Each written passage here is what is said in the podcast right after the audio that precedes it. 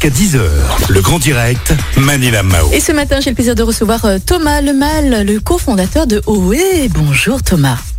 Bonjour Maniam, bonjour à tous les éditeurs. Alors vous proposez des, des coffrets de vin. hein. Je voulais savoir qu'est-ce qui différencie vos coffrets aux autres euh, coffrets de vin? Oui, en fait, chez OE, on est vraiment attaché à une très grande cohérence dans tout ce qu'on fait. Et donc, dans ces coffrets de vin, on retrouve euh, bah, deux vins bio, vegan, zéro pesticides, produits euh, main dans la main avec des petits vignerons et vigneronnes de toute la France. Et puis après, chez OE, voilà, cette grande cohérence a fait que bah, a un énorme travail sur la bouteille, le bouchon, l'étiquette, la colle, tout l'emballage, tout le transport. Et puis même en tant qu'entreprise, on veut être une entreprise bienveillante, on est transparent sur le salaire, on négocie pas les prix avec les vignerons, etc. C'est tout ça qu'on va retrouver dans, ces coffrets de vin. Et en plus, vous faites des consignes.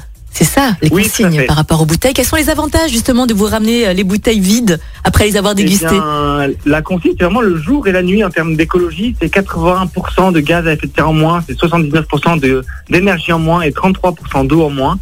Euh, voilà, OE a été la première entreprise euh, dans le vin en France à, à relancer la consigne l'an dernier. Mm. Et on en est vraiment fiers. Il faut maintenant que, que toute la filière vin euh, prenne la suite. D'accord.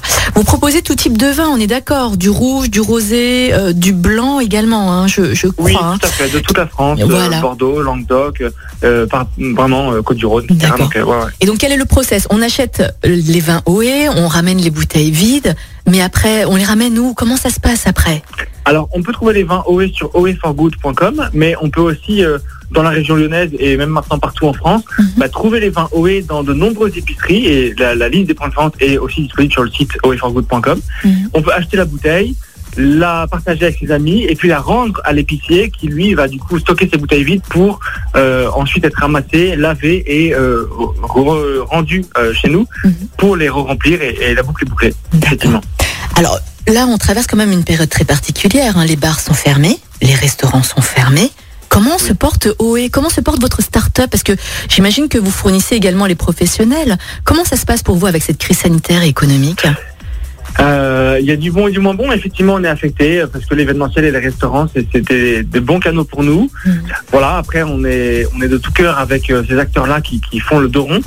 Et pour oui, bah, je pense qu'on peut toucher du bois, mais on est en pleine croissance, en plein développement, en particulier sur l'aspect retail. Donc euh, tous les tous ces points de vente qui, qui veulent euh, bah voilà, avancer sur la consigne, sur le zéro déchet, sur euh, une plus grande cohérence. Et donc, effectivement, tous les jours, toutes les semaines, on rentre dans de, dans de nouveaux points de vente. Donc, c'est vrai qu'on est en plein développement, Mhm. même si euh, on pourrait faire évidemment plus et mieux avec nos amis restaurateurs euh, et traiteurs. Mais euh, voilà, c'est parti. Robin.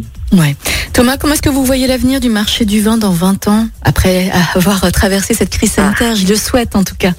Ouais, c'est une bonne question. Je pense que cette crise, elle nous ouvre les yeux sur euh, sur beaucoup d'aspects et, je pense sur notre rôle à, ch- à chacun de nous et notre rôle en tant qu'entreprise pour euh, bah, contribuer euh, à, ce monde d'une bonne manière. Et donc, bah, dans le vin, il y a beaucoup de questions. La question des pesticides, le raisin, c'est le fruit le plus pesticidé. Ça pose des questions. Euh, la bouteille de vin, quand il faut la fondre, euh, plutôt que de la laver, bah, c'est énormément d'énergie. Mhm. Voilà, c'est des choses où la, la filière vin doit euh, évoluer pour bah, contribuer à un monde meilleur, une, une consommation plus saine, plus positive. Oui, tout, tout simplement. C'était Thomas, le cofondateur hein, de OE, les vins OE avec zéro pesticide.